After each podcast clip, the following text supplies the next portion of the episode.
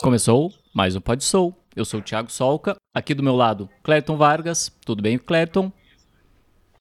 Fala, Thiago! Tudo bem, meu irmão? Como é que você Tudo está? certo. Tudo tranquilo. E, e você, como é que tá as suas férias? Cara, uma vida louca, né? Hoje estou no litoral norte aqui. Uma vida aí, louca. Aproveitando. Tô que nem arroz de festa. Arroz de festa. Se me convidar, eu estou participando. Tá certo. Inclusive, agora tá participando tô que nem um mais amigo... um episódio. É, não. Esse é o compromisso que a gente faz porque gosta, em pessoas que gostamos. E compromisso, é, serviço dado é serviço entregue, né? É isso aí. Tô que nem um amigo nosso, sabe? Hum. Ele que faz. ah, bem? Sei. Sabe? Não posso fazer a imitação perfeita para não entregar. Claro. Convidando, a gente tá aí. E tu pode anunciar quero o nosso convidado? O seguinte, hein? Claro, quero dizer o seguinte: hoje eu tive que apelar, viu? Hum. Pegando aí? Aqui, ó. Olha aí. Que fazer ah, uma colinha. cola, né, para apresentar. Que fazer uma cola, né, porque. porque o hoje é mais. deu um... mais ou menos duas. É, duas páginas no WhatsApp, tia.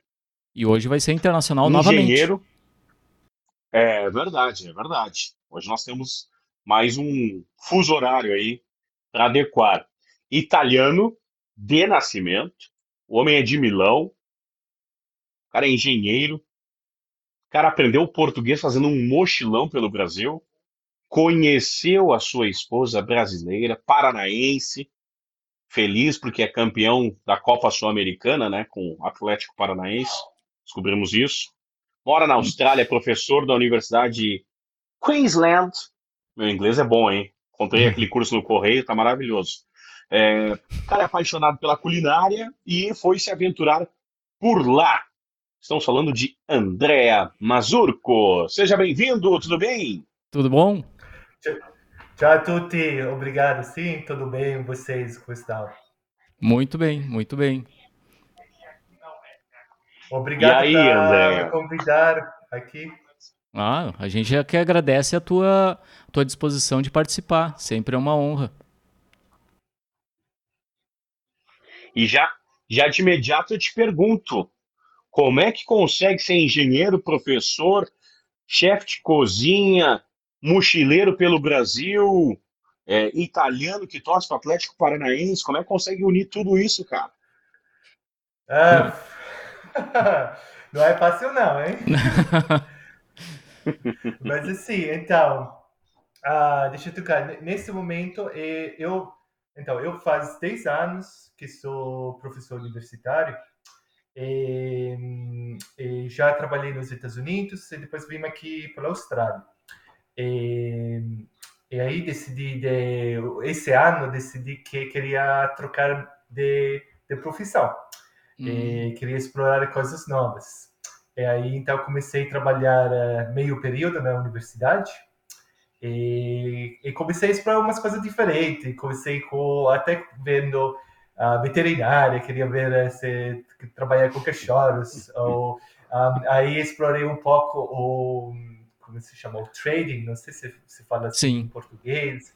Um, aí fiquei, aí, aí pensei Outra coisa, aí minha esposa falou: Mas por que você cozinha tão bem? Por que você não começa a compartilhar coisas com o seu. Sabe, as suas receitas, que a minha família, a família dela estava pedindo faz muito tempo. Aí comecei assim, né, fazendo receita para a família de minha esposa. E agora estou aqui, quase, quase me mudando tempo tempo pleno, se fala, uh, com, com uh, trabalhando com comida, compartilhando receitas. Sim. E, é isso. Um, então, isso agora está aqui. Conforme conheci minha esposa mochilando pelo Brasil faz um, um pouco mais, quase 10 anos atrás. Aí, uhum. aí teve que aprender o português, né? Queria que namorar facilita, dele, então... O que facilita é. a nossa vida também, né? Porque falar em italiano não ia rolar. Não ia. É. é. Nosso, nosso, tradu nosso tradutor está longe nesse momento, né? Nós é. temos um tradutor em italiano, mas está bem distante também. Sim. Mas me diz uma coisa, o que, que te motivou a fazer esse mochilão pelo Brasil? Como é que um italiano veio parar no Brasil? Ah o que me motivou? Puxa, não lembro. Então, eu estava terminando o meu mestrado e, tive, e tava, ia começar meu doutorado. E tinha seis meses entre um e outro, começar outro. Aí pensei, o que vou fazer, o que vou fazer? Aí decidi de mochilar pelo Sul América. Aí foi.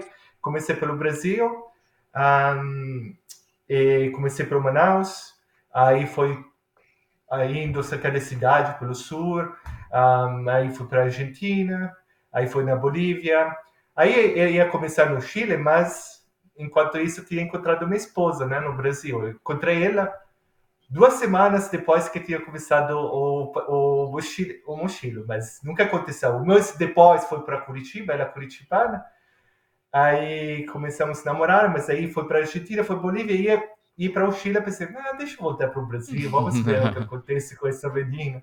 E aí foi, fiquei em, em Curitiba por um mês, um, aluguei um quarto, ah. fiquei lá um, um, Curitiba um mês, aí voltei dos Estados Unidos e é isso, foi, mas sim, foi porque queria viajar queria conhecer, eh, pensei, ah, vou para a Sul América. E, assim, Nesse momento, tu morava nos Estados Unidos, quando veio para o mochilão. Isso, isso mesmo. Isso, estava morando nos Estados Unidos, onde estava estudando. Tinha acabado de terminar meu mestrado. Sim. Sim, sim. E o que, que chamou a atenção no Brasil nesse mochilão, hein? Já que tu começou em Manaus e, e até, claro, para um público que não conhece o Brasil, tem um público que nos assiste e não conhece o Brasil, né? O Brasil um clichê, né? É um país continental, né? A nossa realidade aqui no sul é muito, mas muito diferente da realidade do norte do Brasil, de Manaus, da Amazônia Legal, que a gente chama, né? Amazonas, Rondônia, Acre, parte do Pará. Então, é, é muito distante. Como é que foi essa tua é, expedição pelo Brasil, né? Ah, ah, foi muito gostoso, foi muito legal. Um, eu percebi essa diferença muito também. Eu lembro até Cheguei em Curitiba, um, eu percebia que na, na, rua as pessoas tinham música, tinha pessoas, não sei, vendendo comida com a música alta, ou pessoas falavam muito no ônibus, muito, muito, muito como se fala, muito aberto, as pessoas conversavam Sim. comigo. Uhum. Aí cheguei em Curitiba já vi que eu era o estilo mais europeu, pessoas mais quietinhas, no ônibus, mundo, não muita música na rua. Então percebi essa até diferenças de comportamento entre o norte e o sul. Um, e gostei dos dois, foi bem, foi bem um, gostoso. E aí percebi muito da, sabe, da cultura da música, me, me impressionou muito no Brasil, a variedade de música Sim. que tem lá. Um, no Nordeste, lá em, quando estava em Fortaleza, aprendi um pouquinho dançar forró, uh, que foi bem legalzinho. Aí, aí no sul, minha esposa tentou me ensinar a dançar a sertanejo, mas uh, ainda não deu muito certo, não. um, e, assim, e a, a, pergunta que eu te, a pergunta que eu te faço é assim: é, o Brasil, quando você morava na Itália, quando morava nos Estados Unidos, ele aparecia para o mundo é, ou pelo futebol, né? E aí a gente vai lembrar de Ronaldo, de Ronaldinho, de Emerson, Sim. de Paulo Roberto Falcão na Itália, né? De outros brasileiros, Kaká, é, ou questões políticas, né? Que o Brasil sempre teve um centro de atenções também, sendo referência no continente americano aqui, sul-americano, ou por engajamento social. Era de, foi, foi muito diferente do que você já tinha ouvido falar de Brasil quando chegou aqui e viu, pô, esse é o Brasil? Tem uma leitura, por exemplo, que dizem que, pô, está atravessando a rua no Brasil, passa um macaco, passa um jacaré no norte, não é assim, né?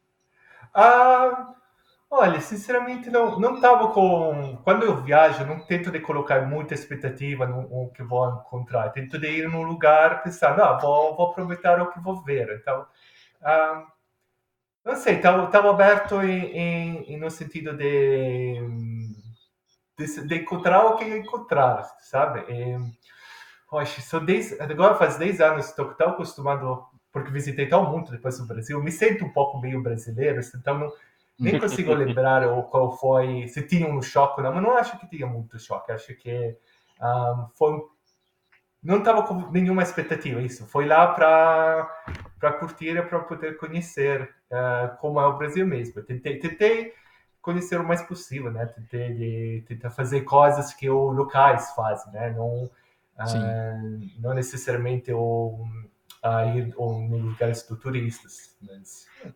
Claro.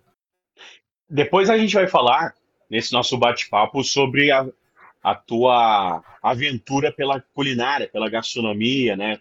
Você já disse que cozinha para a família, né? Tem as suas receitas, mas eu te pergunto nessa tua expedição pelo Brasil, comeu muita coisa nossa, né? Alguma coisa te marca, alguma coisa tu comeu e assim, meu Deus, até hoje é um negócio inesquecível na tua vida?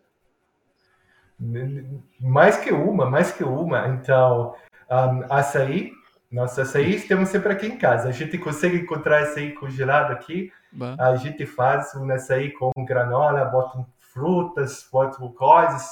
Essa, esse aqui que comecei a experimentar a primeira vez lá no Nordeste.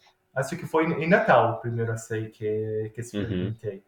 Uhum. Foi uma maravilha. Aí, nossa, e pastel de rua, nossa, quanto, quanto pastéis comi, ah, feijoada, churrasco, nossa, churrasco muito bom. Ah, que mais? O, o, pão de queijo, a gente faz sempre aqui em casa. Um, muitas coisas. Eu amei, amei a comida brasileira. Sim. Pô, isso é, isso é bacana, né? Porque é, o Brasil não tem um prato típico assim do país, né? A gente poderia dizer assim da, da Itália, da sua Itália. Pô, as massas, né? Sim. O símbolo da Itália. A gente pode dizer assim, da, Portugal, a gente vai falar da, da, culinária mediterrânea, a gente vai falar dos peixes, ou daqui a pouco dos azeites, né? Pô, o Brasil não tem um prato, né? Não sei se a feijoada seria o prato do Brasil, não sei se o churrasco é o prato do brasileiro, tem muita coisa, né? Tem muita coisa, mas é muito grande. Sim. Mas eu te pergunto, André, e aí, como é que foi encontrar essa esposa brasileira, cara? Se esbarraram, foi na internet, foi num ônibus, num tubo, num hum. tubo lá no, em Curitiba, foi comendo um cachorro quente com vina. Foi então, foi lá em Natal. A gente estava no, no mesmo hostel e se conheceu no hostel. E aí ela me convidou. Isso, isso é engraçado porque a gente tem uma história diferente, mas ela não está aqui, então eu vou contar a verdade, a verdadeira história, tá bom? Você fala depois com minha esposa, a história dela não é a verdade, tá? Então, ela me convidou para Curitiba depois, né? A gente não, não aconteceu nada. Ela falou, ah, vem, vem em Curitiba. E aí, um mês depois, estava a caminho, estava indo pelo sul do Brasil, né? E, pensei, ah, deixa, deixa eu passar para Curitiba, vamos ver. E aí passei para Curitiba, um, que e, e, fiquei lá três dias. E a gente começou a namorar aqueles três dias. E é isso aconteceu assim, mas a gente se conheceu no hostel lá no Natal. Muito rápido. Muito rápido, sim, sim, sim. E aí não sei, tinha algo que falava que esse aconteceu. era a mulher, é, é, aconteceu. Sim. Ah, legal. Sim. E a gastronomia, hein? Além de todas as, as in, iniciativas e os incentivos da família, da esposa, da tua família, né? Das, das tuas receitas, como é que nasceu isso em ti? É, Sim. Aquela paixão pela gastronomia que o italiano tem, é, alguma receita de, de nona, de avós? Como é que veio essa paixão da gastronomia, hein? Então, foi assim, quando eu tinha... Um, eu fui fazer um intercâmbio nos Estados Unidos. Uh, morei lá nos Estados uhum. Unidos com uma família americana por um ano. Queria aprender inglês e que ele era objetivo, né? Aí, durante a, esse ano, eu fiquei com muita saudade da comida da minha mamãe e de minha nona. Porque pensei, não tinha nunca pensado que sabe, não ia conseguir encontrar comida italiana boa fora. Fiquei com muita saudade. E quando voltei, eu falei para minha nona e para minha mãe, falei, ó, oh, vou ter que me ensinar, porque se eu for morar fora de novo, eu sabia que ia morar fora de novo, eu tenho que saber fazer, porque não posso ficar outro tempo sem a comida de vocês. Sim. E, e aí que começou mesmo a minha paixão para cozinhar, porque até lá não cozinhava quase nada, deixava minha mãe cozinhar Bah. e minha nona, né? E aí começou e comecei a cozinhar um pouco em casa. E aí quando fui de novo para os Estados Unidos com 21 anos, aí que estava morando sozinho, teve que começar mesmo a fazer fazer em casa, fazer sozinho, né? Aí aí comecei a experimentar e faz e cinco anos atrás, minha esposa me deu um, uh, de presente uma máquina de, de fazer massa, uh, para abrir a massa mesmo, assim. Aí que comecei a fazer o que minha nona fazia. Minha mãe nunca fez muita massa fresca em casa, mas minha nona fazia. Então, e comecei aqui na, na Austrália a fazer a massa fresca que minha nona fazia.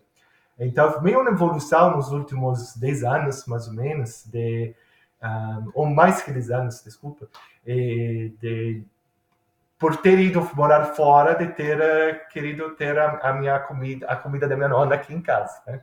Sim. Não, não. Nessas andanças pelo mundo, André, é, você sentiu falta, você já disse, né, da comida italiana, mas em alguns momentos, daqui a pouco, teve um restaurante, teve né, a oportunidade de comer a tal comida italiana que o mundo consome, não a Itália. É parecida ou é, tem muita mudança, hein? tem muita diferença da comida que se come na Itália do que se diz italiana pelo mundo aí? Olha, tem, tem bastante diferença. Um, é difícil encontrar algo que seja um, uh, bem parecido com o que tem na Itália. Um, porque os ingredientes que se encontram uh, são diferentes. Então já os sabores ficam diferentes, né? O, o queijos que se encontra na Itália não, não tem fora da Itália. Tem mangunça, o parmesão, a mozzarella, mas já outro tipo de queijo não se encontra. O sabor da, da verdura, do, toma, do tomate, do... É, tem do tomate em português. Tomate, sim, é, desculpa, fiquei sim. confuso com o português inglês. Não, é problema, um, tomate mesmo. e, então, são, são bem diferentes. Então, é difícil encontrar. E aí também tem muito é, coisa de que a expectativa que a pessoa tem sobre o que o estrangeiro querem e acha que é comida italiana, o que é comida tradicional italiana. Ou pode ser que, sabe, vai no restaurante e a pessoa te serve uma carbonara. Isso que, por exemplo, a carbonara não a encontra muitas vezes no restaurante, porque é um prato tal comum de fazer em casa, no restaurante faz experimentar uma coisa diferente, não clássico. Sim. Então tem também essas coisas que às vezes eu penso, ah, vou no restaurante para comer uma carbonara, faço em casa sozinho, então... E faz a original, inclusive, né? Isso, isso, eu faço assim como minha nona faz, então... Pois é. é mas sim, aqui na Austrália estou sortudo que encontrei uh, que a pessoa faz uma boa pizza, bem parecida com aquela italiana, quase idêntica àquela italiana, então coisa boa porque fazer pizza a forno a lenha é difícil. Nos Estados Unidos não encontrava uma boa pizza, por exemplo. Uh, já no Brasil encontrei também uma boa pizza. Um, ah, encontrei alguns restaurantes muito bons eh, de comida italiana lá no um, lá em Curitiba também. Uh, minha esposa sempre, eu e minha esposa em alguns restaurantes para uh, tem dois restaurantes que a gente gostava muito.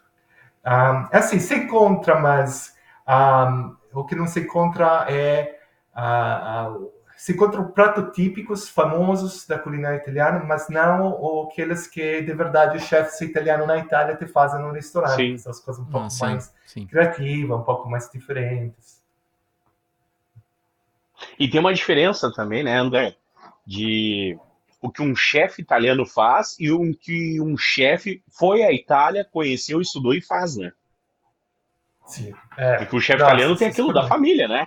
Da essência, né? Isso. Isso. E aí, sabe, fora da Itália tem que sempre adaptar um pouco o sabor para a, pessoa daquele país, né? Então, aí acaba mudando um pouco. Que não é sempre Até bom, os ingredientes, assim, né? Até os ingredientes é mudam, né? isso. né? Porque uh, eu, inclusive, eu e minha esposa, a gente fez um curso com um chefe italiano alguns anos atrás, pela internet também, e ele falava sobre a farinha 00, que para nós aqui Isso. foi horrível, difícil de encontrar essa tal de Isso. farinha 00. E que Isso. é totalmente diferente. Hoje, hoje já tem, hoje, hoje já tem, já é mais comum a gente conseguir encontrar ela. Mas era na época, 2015, era difícil de achar. E, Isso. e, fe- e faz toda a diferença, com certeza. Entre usar a farinha comum que a gente tem no Brasil e usar essa farinha, ah, o produto fica diferente. Sì, con certeza. Uma coisa quando dou aula de, de massa fresca, e até agora vou dar, vou começar um, uma imersão de três dias de, de gnocchi, que vou usar a farinha tipo 00, né? Vou, vou ensinar em três tipos diferentes de gnocchi ao vivo. Ahm, e vou usar a farinha 00. Mas falei para a pessoa que vai participar que se não encontra, de usar a farinha comum. O resultado não é o mesmo, né? Sim. O resultado com a farinha tipo 00 é melhor. Mas assim, se não encontra, eu acho. Pode É. ser, faz com a farinha comum, Faz. porque a- acho melhor, melhor fazer com a farinha comum que viver sem nhoque, né? Então, ou sem pasta. Então, faz a adaptação, que tudo bem. É a coisa ainda mais difícil, acho que agora no, no Brasil, é encontrar a cebolinha. Ahm, porque a semolina, que é um tipo de farinha de grão duro, Ah, a gente sim, a usa semolina. muito Sim. isso, que a gente usa muito para, especialmente no sul da Itália, porque tipo a zero é mais típica no norte. Bom, agora é típica em toda a Itália, sinceramente, Sim. mas a semolina é, ahm, é- toda a massa industrializada é feita com semolina, ah, com Sim. grano duro. E tem muitos tipos de massas que se fazem com a semolina mesmo. Então, É, essa é outra tanto- que acho que é Bra- difícil no Brasil. Aqui no Brasil, a semolina ela é vista apenas em pães, né? Sim. É. Hum, Algumas padarias trabalham agora com os também- pães de semolina, né? Mas é, Agora também tem as é massas forma mais- industrializadas. Também. é. Tem, tem É. isso sim. Mas, isso sim. é. É preciso Agora, que puxando a nosso- semolina pra... Oh, desculpa. Não, o delay, o delay Não, vai. blá, blá, blá. O delay, né? Tem às vezes É. é. um, um delay de um- alguns segundos, parece. Ahm, não, é que a semolina, meus seguidores me falam muitas vezes que a semolina é mesmo difícil de encontrar para comprar, né? É, assim, É, aqui, aqui em Porto Alegre a gente tem uma, tem uma rede de su- supermercado que é mais fácil, que agora nos últimos um ano, dois anos, eles têm, têm esse produto na, na prateleira.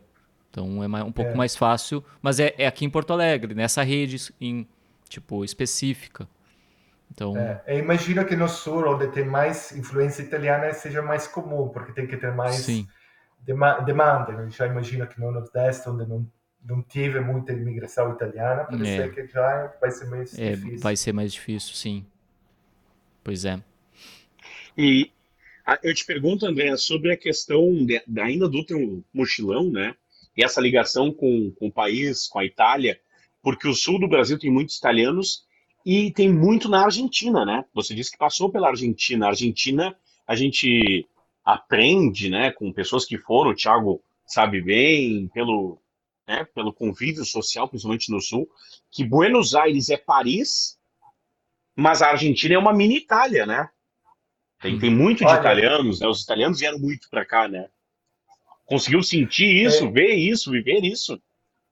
Sim, no sul do Brasil senti muito, senti muito brasileiros que têm muito orgulho da descendência deles uh, italiano. Quando eu falo italiano, eles sempre, ah, nossa, meu bisavó, meu avô são italianos, vieram. Eles têm muito orgulho dessa, dessa raiz um, italiana. E quando fui para Buenos Aires, você falou Paris, mas algumas das coisas típicas em Buenos Aires que encontra são bem italiano um, também, porque uh, lá tem um, um os, os, argentinos, muitos argentinos bebem o Fernet Branca, que é um licor que é feito na minha cidade, em Milão. Hum, Então eles Sim. costumam beber Fernet Branca com com Coca-Cola, Coca. e- com Coca, né? Fernet com coca. E- Isso. Fernet com Coca. Esse me surpreendeu muito, porque Fernet é muito, muito tradicional da minha cidade natal. E outra coisa que eles comem também é a milanesa, que, que é muito comum, que é de novo na minha cidade natal. Então eu senti meio, meio em Mi- em Milão quando fui para Buenos Aires. É, é, a gente chama Buenos Aires de Paris pela questão cultural, né? Uma cidade tem esse, esse engajamento cultural muito forte, mas tem, por exemplo, as pizzas italianas se encontram em Buenos Aires, né? Hum, sim, sim.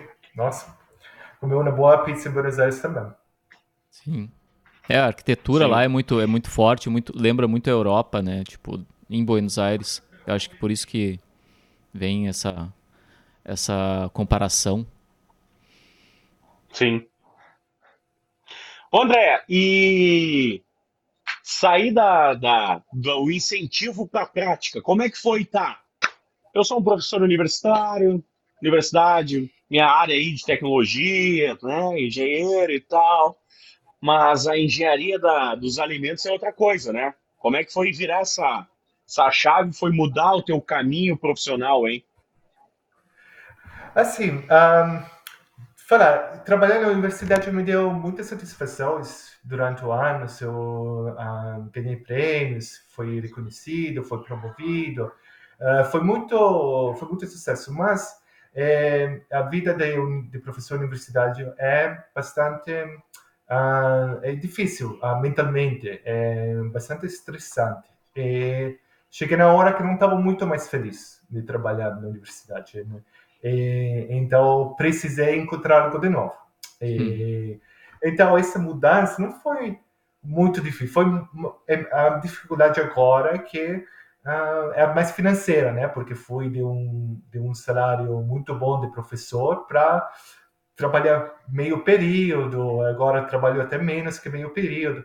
E, então, essa foi a transição um pouco mais difícil. Mas minha esposa trabalha também, ela uh, encontrou um trabalho muito bom, então ela uh, sempre ajudou, e então foi sempre uh, mais fácil, né? Foi fácil. Um, mais fácil que poderia ser, né? Se, mas, um, assim, e agora, Sim. mudar para para ensinar receitas é, tem muitas coisas parecidas, porque sendo eu professor de ensinar, tenho ensinado 10 anos com muito, muitas pessoas, muita, uh, muito alunos nos Estados Unidos, na Austrália, me, me, me acostumei a ensinar, aprendi Sim. a ensinar, então usa a mesma técnicas, a, mesmo, a mesma estratégias, a, o, o jeito de descomplicar, eu estou acostumado a tentar descomplicar conceito difícil que são daquele de engenharia, de matemática, da física, para os meus alunos, né?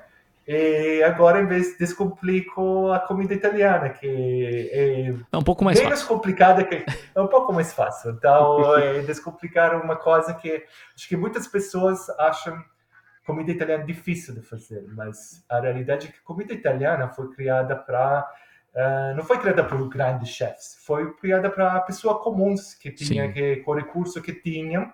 É que estavam tentando trazer uma coisa boa para a vida deles através da comida. Então, usavam ingredientes bem simples uh, ah, para criar algo de bom e aproveitar o almoço deles com a família, a janta deles com a família.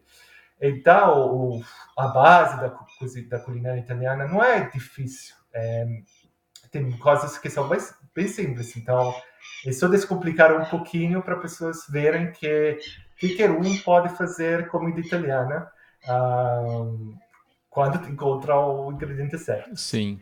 É, o, um, mas tem uma, uma receita que eu vou te dizer que eu, que eu achei muito difícil de fazer. Foi a torta pasqualina. Eu não sei se. A torta pasqualina? Deve... Eu fiz ela no nosso curso e olha. Eh, despecar um quilo de espinafre para fazer torta pasqualina é complicado. É. Ó, inclusive, postei a receita da torta pascolina para a Páscoa, a Páscoa passada. Então, você Sim. vai lá.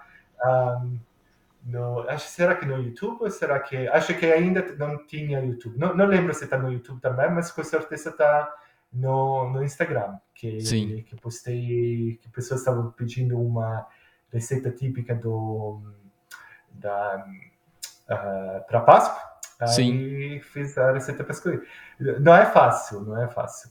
É, principalmente tu tem que fazer, a gente fez tudo, né? Então foi bem é, é bem trabalhoso. Fez a massa também? Sim, fizemos a massa também ah. com ricota, é, espinafre, é. o 12 ovos, acho que é 12 ovos que vai. Nossa, vai bastante ovo.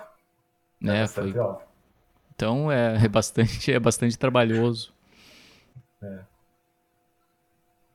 E o que que as pessoas, quem são as pessoas que te procuram hoje para aprender a culinária italiana? São curiosos? São pessoas que não têm nenhum domínio sobre a culinária? É, são pessoas que querem daqui a pouco ter um hobby na cozinha, querem mudar de vida? Então, tem uma boa variedade de, de, de, de, tipo de pessoas que vêm na minha página, que vêm na minha lives.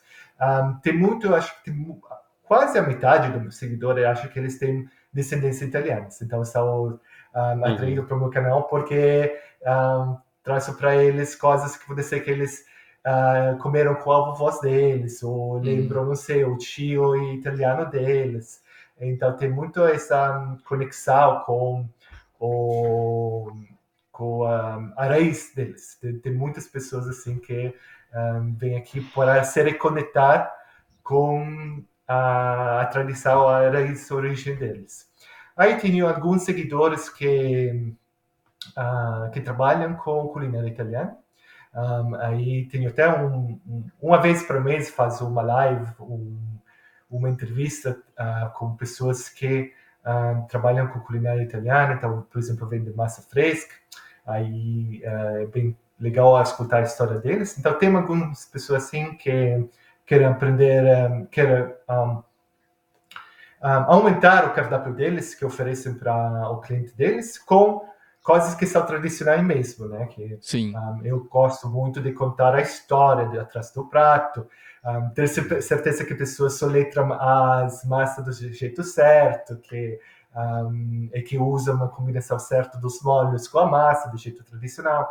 Então, tem muitas pessoas que acham que e, que para que eles consigam dar para o cliente através da minha página dar para clientes deles uma coisa mais que não é só ah, a, a, comida sim. mas também a história da comida. e aí tem, tem muitas pessoas que gostam de cozinhar eu, e que querem aprender a cozinhar a comida italiana. Algumas pessoas que são bem. que não cozinham muito, outras que são que cozinham, que são a pessoa principal que, que cozinha a casa deles e querem uh, criar pratos novos para a família deles. Sim, aprimorar o cardápio. Isso, isso. Legal. E quais são as dificuldades daqui a pouco de um povo australiano aprender a comida italiana aí?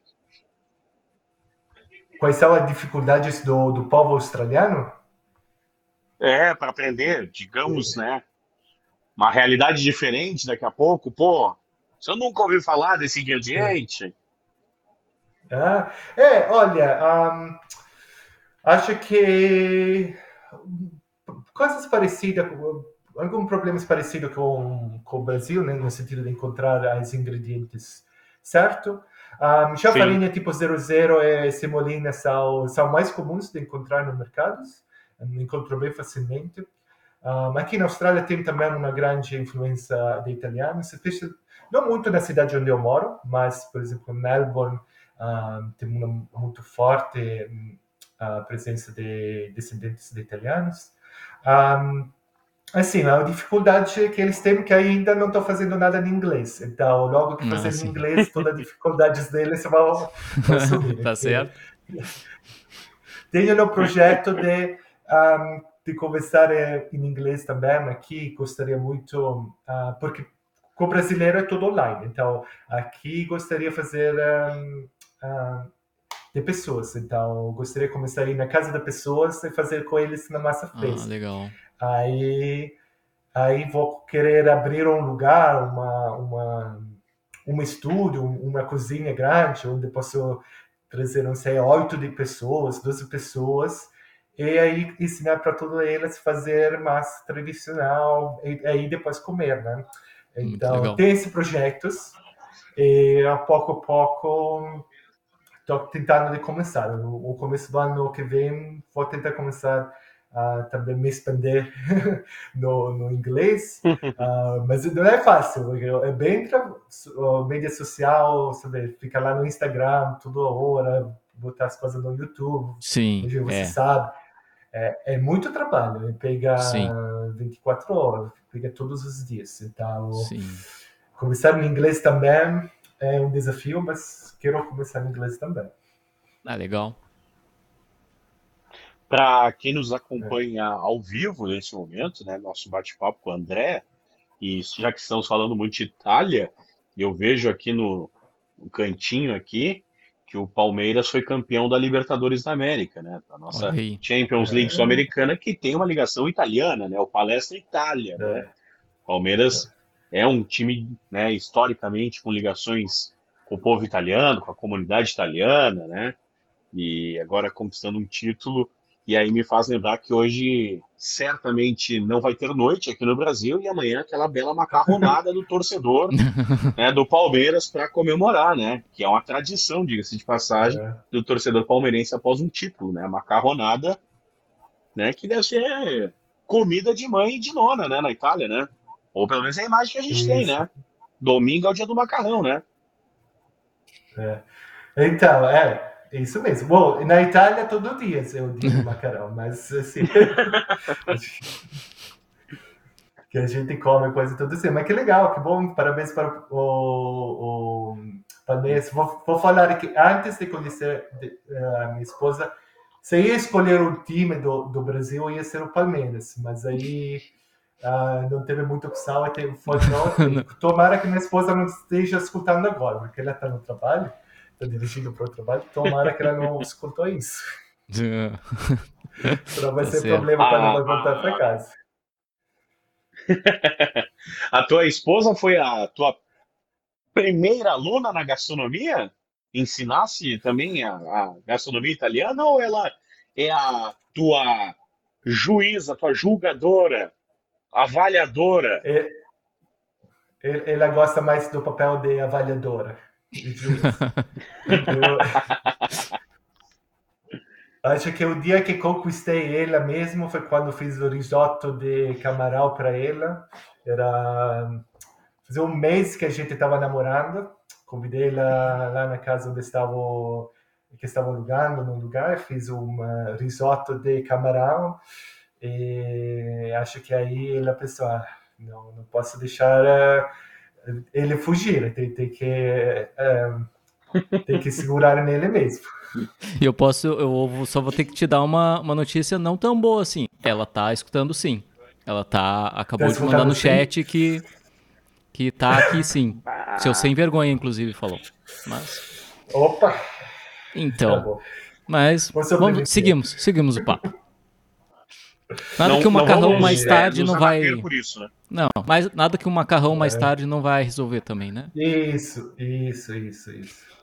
Vai, Tá certo. fácil. Ô, André, qual é a trajetória hoje das suas aulas? São as massas do carro-chefe ou você passeia por outros pratos, por outros caminhos também na Itália? Na gastronomia? Então, ó, isso, acho que ah, então, na minha receita que posto semanalmente, ah, um pouco de tudo.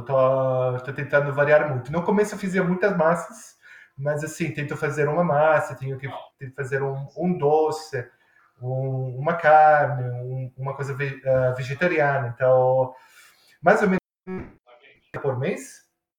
E, e tento de ser uma coisa diferente cada semana para agradar a todo mundo. No- então, ah, tem bastante variedade. Tento, pa- até para mostrar para brasileiros que é verdade que a massa é a coisa mais ah, que mais nos ah, distinguish. Não estou não tô conseguindo pensar em, português. Ah, que mais ah, o italiano são famoso isso, distinguia os italianos. Mas Sim.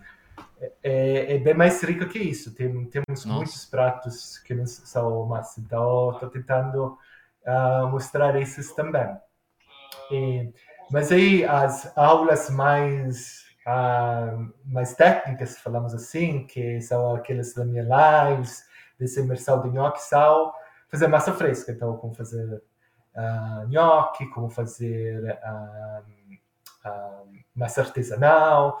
Esses são um, o, o mais para pessoas que querem mesmo ir além de comprar, sabe, uma massa pronta, querem mesmo Sim. ir atrás no tempo e, e fazer a, a coisa bem tradicionais. Esses são usualmente nas minhas lives e até no, no cursos, no, que daqui a pouco vou lançar uns cursinhos bem especializados nesse tipo de, uh, de técnicas. Bacana, bacana.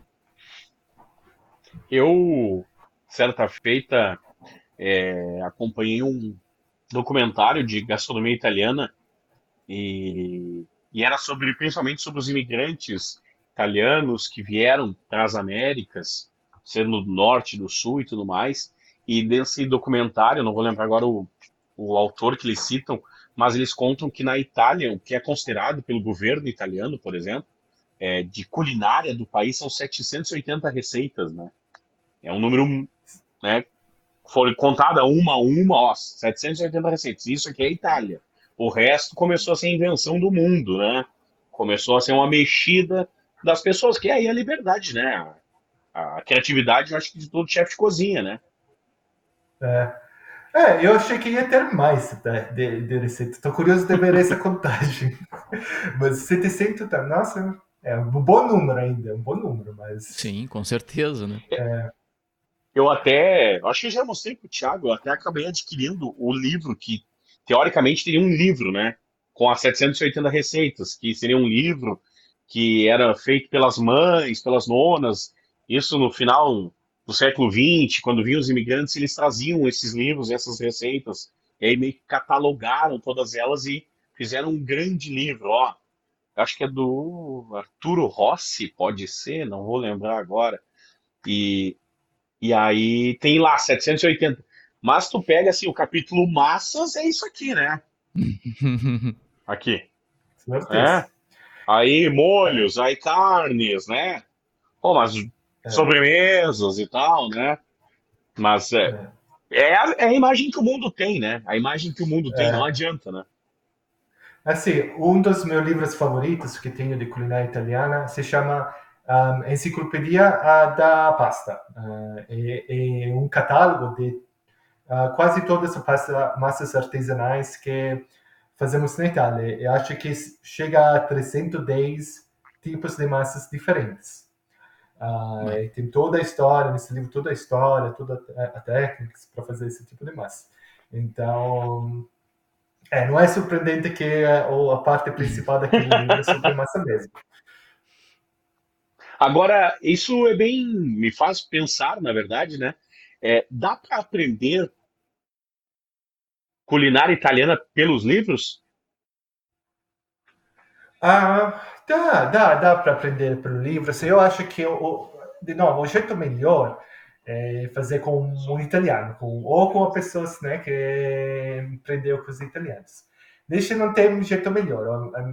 Aprender com minha mama é com a nona, né? Jeito melhor. Agora, pelo livro, se não tem alternativas, acho que pode ainda aprender, né? Assim, Sim. o importante é tentar e ter um pouco da culinária italiana na sua casa, senão... Um, mas assim, acho que se não tem, não conhece um italiano, a minha página pode ser um bom lugar para Olha aí, tá, é, aprender. Tá aí embaixo aí, ó, cozinhando com o italiano, o Instagram dele é. lá, segue lá que e lá tem bastante receita, bastante informação. Não sou minha nona, mas faço as coisas da minha nona. Tá certo. Sim. Tem, co tem coisas, André, que para ti também é difícil ainda? Ah, tem pratos italianos eu... que tu não te arrisca? Sim. Isso, então, eu, minha mãe nunca fez muitos sobremesas em casa. Ela não, nunca foi muito boa de fazer sobremesas.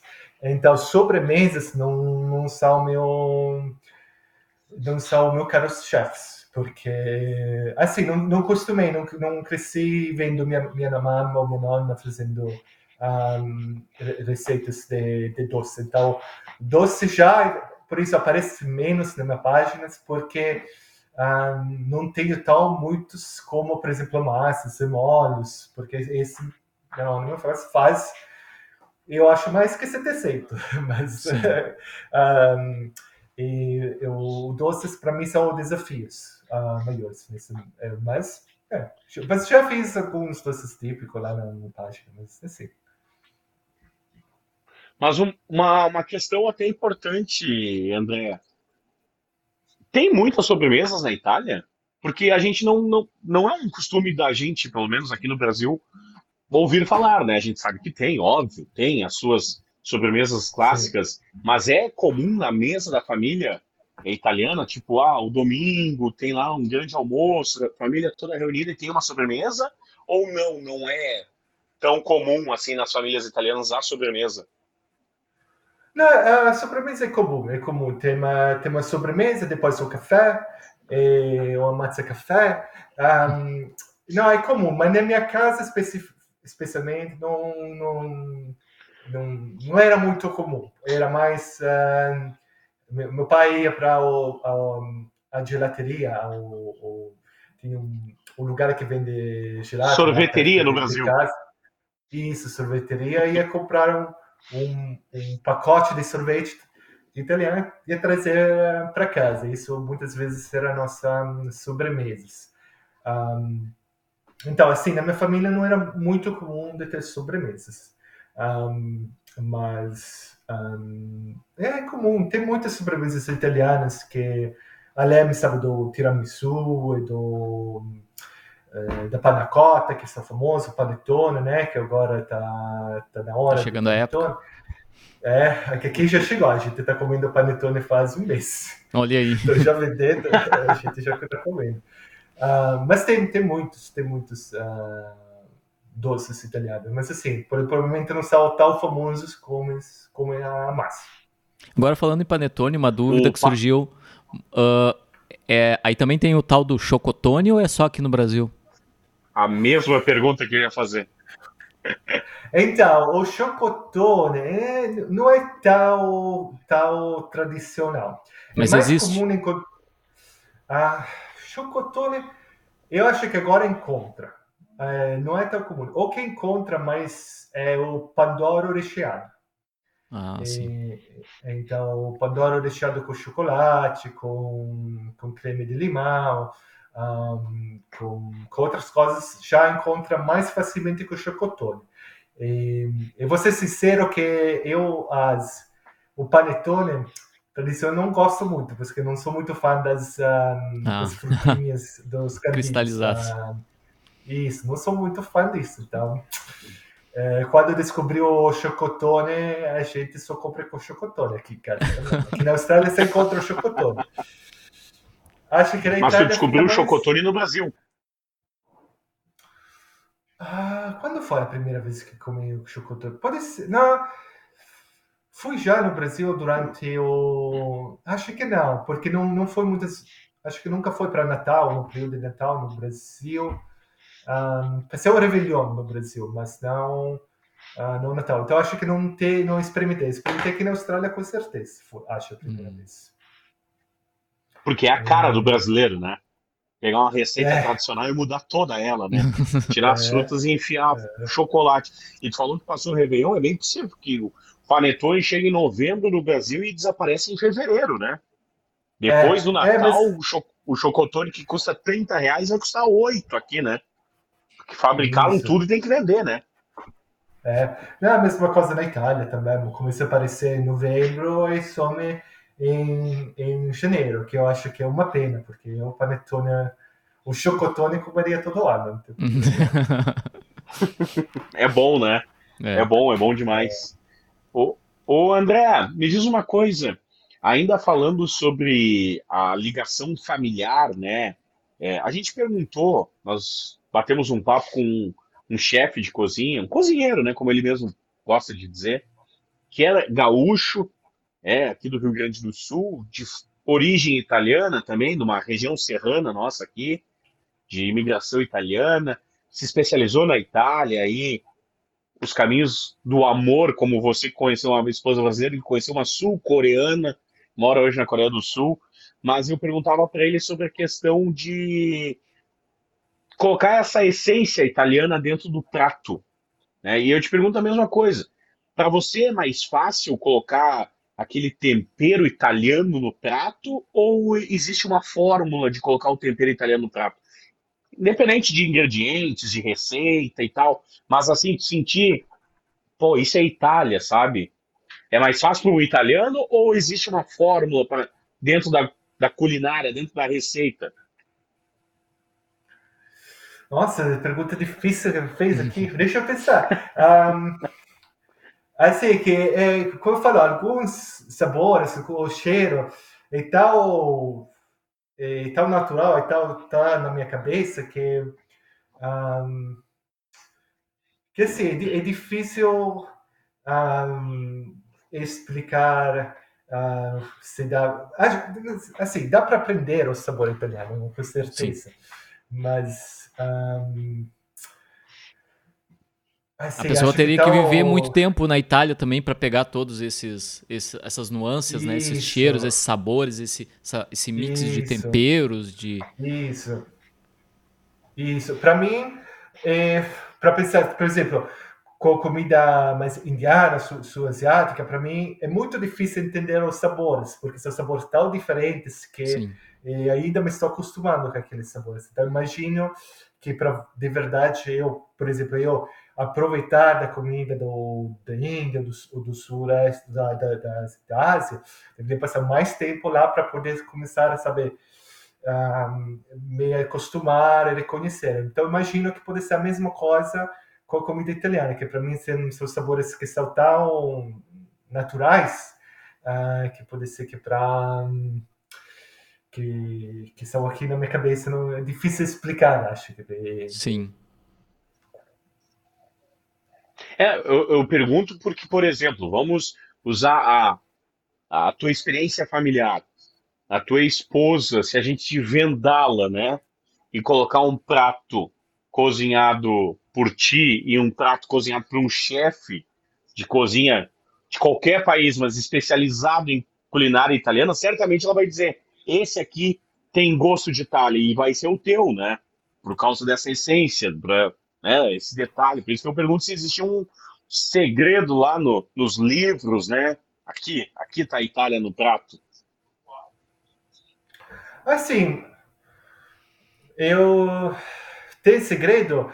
Acho que pode ser que tem, mas acho que é no passo a passo da, da receita, né? Não, depende muito da, da receita que faz, porque sabe, um, fazer, por exemplo, o sofrito, que é aquele quando você uh, doura o alho e a cebola antes de adicionar o, o molho.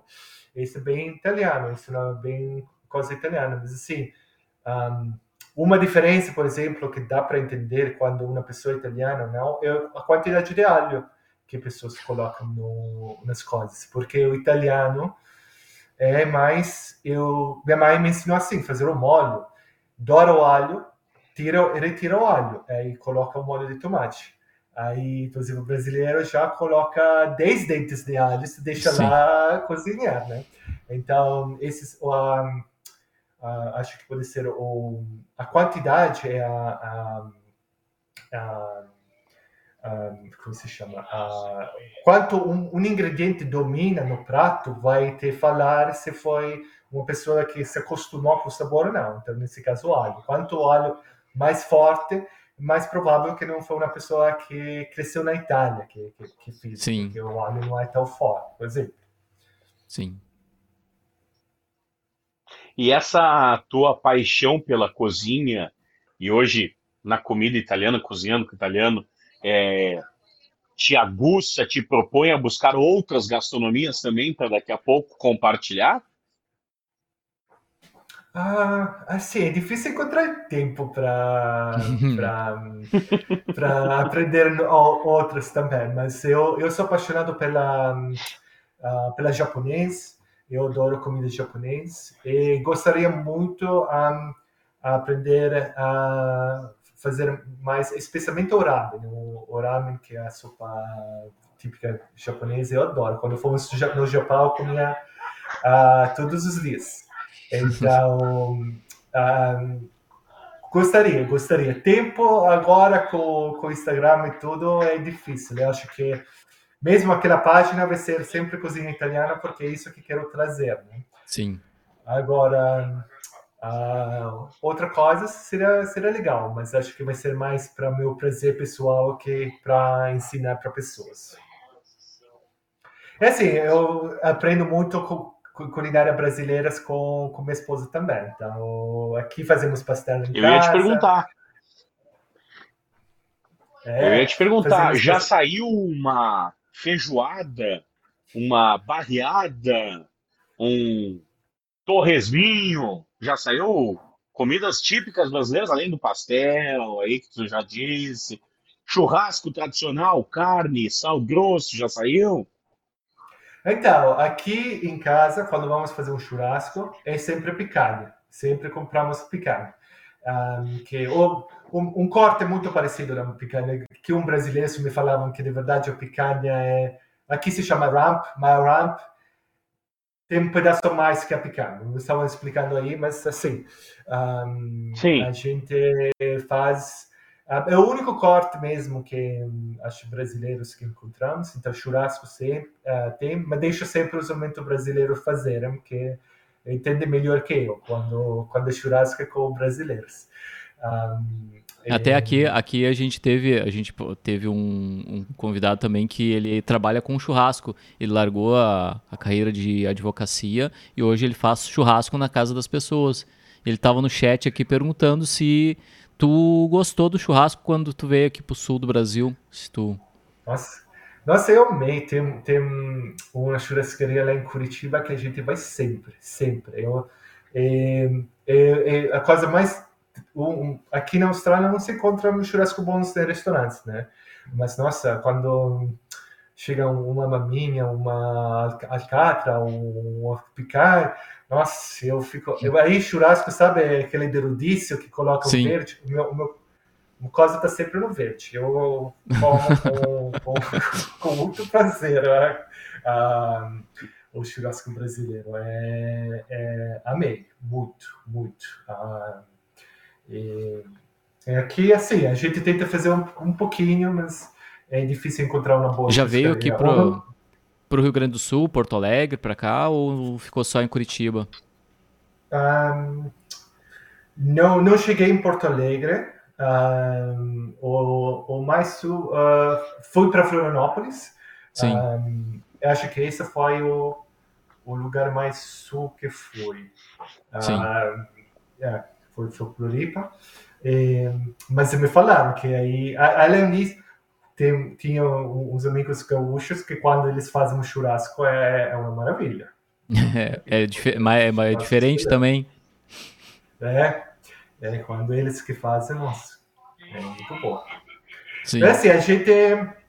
ah, sim, minha esposa já fez ah, também ah, hum, a feijoada, os amigos depois fizeram feijoada, uma moqueca, o, o que mais? Ah, assim, até, até o feijão arroz. Nossa, eu adoro Sim. feijão arroz. Até que faz um tempinho que tenho que falar minha esposa para fazer. Faz um tempinho que não, ah, não comemos. Ah, uma boa farofinha com, com feijão arroz. Ah, ah, é muito bom. Sim. A farofa é um negócio muito é, particular do brasileiro, né? Um derivado da, da mandioca, ou do aipim, como alguns chamam, né? Eu particularmente chamo de aipim. É, mas ela é as... talvez o queijo ralado, o queijo ralado do italiano, né? Se deu errado, bota a farofa que passa, né? Vai embora, né? Bota, ela É. engana, né? Ah, ficou meio estranho ali, aquele negócio meio grudento. Bota a farofa e vai embora, né? Engana bem. Aqui no Brasil a gente usa farofa, né? Sim. Sim, sim, sim. E certamente deve ser Ah, assim no queijo, né? Na Itália.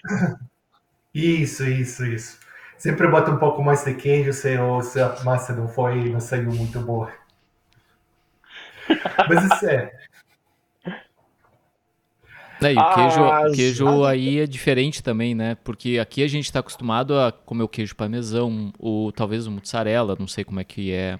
Mas eu já tive Tipo, já comprei o queijo parmigiano reggiano ou pecorino e, cara, é, é outro sabor, é outra, não tem é, não tem comparação. E aí tu entende Sim, como é que como é que tipo tu chega mais ou menos mais próximo da Itália quando tu usa os ingredientes que vêm de lá mesmo. Sim, sim. O eu assim na, nas minhas aulas, na minha receita eu falo uso parmesão, mas já expliquei para meus seguidores que de verdade eu uso o parmigiano ou grana padano, que são dois sim. tipos de parmesão original da, da Itália. E é isso, o sabor é diferente. Eu, assim, parmesão bons até que encontro no Brasil, mas pode. Uma vez fiz uma lasanha lá no, no Brasil, comprei um parmesão, que eu estava encontrando parmigiano no restaurante, aí comprei um parmesão assim. Mas o sabor é tão forte que meio que Sim. estragou a, a lasanha. Então, é, tem que cuidar quando usa, especialmente se for queijos que são adaptados pela uh, pela, são sim similares aos italianos, mas não são o original. E tem até um, um selo de qualidade que você tem que procurar, que já postei algumas vezes no, no Instagram, que é aquele que fala que é uh, DOP, que é de, de origem, origem de origem proteta, protegida. Ah, sim. Um, isso. Sim. E aí você sabe que são italianos verdadeiros. Mas assim, na Itália temos mais que 300 variedades de queijos que são protegidos. E no exterior chega só o parmesão, a mozzarella, o pecorino, né? A gente se encontra. Alguns outros queijos até que encontra, mas tem muitos que não encontra que são que tem na Itália. Pois é. Esse documentário que, que falei que assisti no Netflix, é, não vou lembrar o nome agora, mas ele, por exemplo, ele fala, ele dá uma passeada rapidamente sobre os queijos e aí fala assim, ah, queijo tal, você come como italiano, só que nenhum italiano conhece esse queijo. Então, tipo, prazer italiano. Esse queijo não existe na Itália. Ah, você come tal coisa de com queijo. Isso também não existe na Itália, gente. E aí, tipo, ele vai mostrando algumas coisas que vem, vendido a gente, vendido ao brasileiro, ou talvez vendido a muitos países como italiano, e nem perto da Itália passou. Hum. Eu lembro da questão do parmesão, por exemplo. Da, a diferença é. do parmesão, que é vendido para o Brasil como italiano, e o parmegiano, né? A diferença do, dos primos ali, né? É. Aquele primo que tu chama de primo, mas nem da tua família é, né?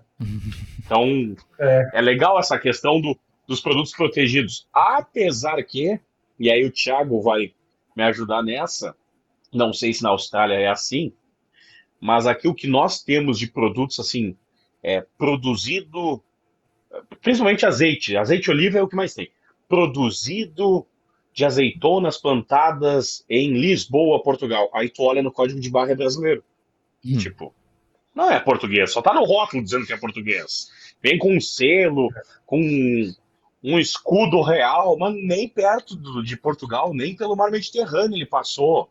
Então, no Brasil ainda a gente tem isso, né? Mesmo às vezes no rótulo dizendo que é um produto de origem tal, né? É, Melhor tem, desconfiar, tem que, né? Tem que cuidar mesmo do, do tipo de selo, né? Porque tem os selos que são uh, oficiais e temos selos que, tipo, uh, quando falam feito na Itália, made in Italy, assim, esses não são selos oficiais, são só publicidade da empresa que está vendendo. Então, isso é sempre tomar cuidado. Bom, nós temos um caso, de novo, um desses casos clássicos. Acho que toda, toda pessoa que conhece um pouquinho de massas italianas vai lembrar de Barilla, né? Não sei se essa é a pronúncia certa, mas aí tu pega a caixinha e tu olha, produzido na Serra Gaúcha. Então, peraí, tô pagando como massa é. italiana. Ah, mas é produzido é. aqui no interior do Rio Grande do Sul. Né? Tá, receita é italiana, então vamos começar a conversar aí. É receita italiana, mas a massa é gaúcha, né? Eu acho que, não sei se o Thiago viu isso ultimamente, mas eu acho que Barilla, Barilla, Barilla italiana é muito difícil de achar hoje no Brasil, né? É. Acho que é toda produzida já aqui. Assim, é... não, é verdade, com certeza. É, imagino que a Barilla, porque a Barilla é uma, multinacional, é uma empresa tão grande. Acho que é uma a empresa maior da Itália, uma coisa assim. É, mas assim, no mínimo sabe que eles usaram o mesmo processo, tá? Sim. Um, que fazem na Itália, porque o que percebi que quando compram esse grande massa, a qualidade é parecida, é, é bem parecida, mas assim, é verdade, tem que cuidar onde é uh, produzido esse, ou que ingredientes ele usam para produzir um, aquela, aquela massa. Sim. Fica assim, tu me dá a oportunidade, André, da gente te pedir essas dicas, né? Além do selo, pessoa que quer comer um macarrão melhor, uma massa melhor, o que, que ela tem que cuidar, o que, que ela tem que se atentar, já que ela não vai fazer na sua casa, devido à vida atribulada, correria, trabalho, filhos, né? A vida hoje a gente sabe que tem três turnos praticamente, é... mas ela quer comer bem, ela quer comer um bom prato, um bom macarrão, ela quer fazer um Sim. bom macarrão para sua família, ou fazer uma outra receita italiana, o que, que ela tem que atentar, o que, que ela tem que cuidar? Assim, a massa de qualidade é importante, especialmente porque tem que ser massas que podem cozinhar al dente, né? Um, e tem que cuidar mesmo dessas coisas. Então, vai ter que experimentar encontrar uma marca boa, né? Porque às vezes pode encontrar uma massa que depois de dois minutos se quebra toda. Uma vez aconteceu para mim que comprei essa marca, quebrou. E aí ficou muito Ficou. Fiquei muito triste porque estava cozinhando para mais pessoas. Aí serviu uma massa que estava muito mole, porque eu não sabia da, da, quali, da, da qualidade. Então, você compra uma massa em pacotes, só experimenta para mesmo tem que, dependendo da massa, vai demorar entre 6 e 12 minutos para cozinhar, dependendo de Sim. quanto é grande. Os espaguetes mais finos demoram menos tempo. Então, é cuidar que quando cozinha, um, consegue fazer al dente. E tem que cozinhar al dente, não cozinhe para 15 minutos, 20 minutos, que senão é. a massa fica muito mole. E Sim. com água salgada. Não precisa colocar o azeite, beleza? É outro, é outro, é outra, é outra polêmica aqui no Brasil que o pessoal, a minha mãe, tipo, eu cresci colocando azeite na água para cozinhar massa. É? E massa, e é. aqui massa, tipo, a minha mãe até hoje compra massa, uh, massa, massa seca que na receita vai ovo. Tipo, a gente aqui, é. depois fazendo o curso com, que eu fiz ali com o chefe italiano, eu aprendi que Uh, massa seca é, é semolina e água. Se tu quer ma a massa é. fresca, é a farinha e ovo. Sim, então, a, a, a massa industrializada mesmo é semolina e água. Agora, Sim. Ainda encontra, na Itália se encontra também massa seca feita com ovo. Por exemplo, um tagliatelle feito com ovo seco que vende no mercado. Um, se encontra, tem técnicas para secar mas assim, um, um, um penne com ovo, aí é meio, é meio estranho, é. Não, não, faz muito Não, não fica. Nós, é... nós falamos, Thiago, no, no episódio passado, né, com, com o chefe Kaiser, da questão da popularização dos realities Sim. televisivos e com o chefe natalino também, né? Dos é, realities televisivos. Na Austrália tem um que é conhecidíssimo no mundo, que é o Masterchef, né? a edição australiana circula o mundo inteiro e tal. E no Brasil, eu vou lembrar, e aí eu vou lembrar e vou buscar o contexto histórico. O Masterchef Brasil, até a edição passada, tinha uma chefe argentina, mas descendente de italianos, a Paola Sim. Carosella. E ela sempre disse nos seus é, episódios que ela trabalhava e tal, porque sempre tinha massas, era uma exigência né, de alguns chefes, né? E ela pedia sempre as massas. E ela sempre dizia o que o André está destacando, né? Água salgada. E ela usava assim: se faz massa, se faz o macarrão com água do mar. Porque no Brasil é a mesma coisa que eu vejo na minha casa. Óleo, né? Uhum. Água, um pouco de sal e vai embora, né? E vai desse jeito. Ponto, é. acabou. E aí, de quem diga para tua mãe, para mim, é que tá errado, né? Não é, é. assim, não. não. Faz a vida inteira e deu certo. Não vou eu discutir agora. Mas eu, depois disso, eu entendi que é água salgada, quente e massa, né? Ponto. Isso, isso mesmo, água salgada. Água do mar, é. Mas aproveito, André, esses reality shows de gastronomia, hein? Tua opinião sobre? É, dá para aprender ou é apenas um entretenimento, apenas uma diversão televisiva?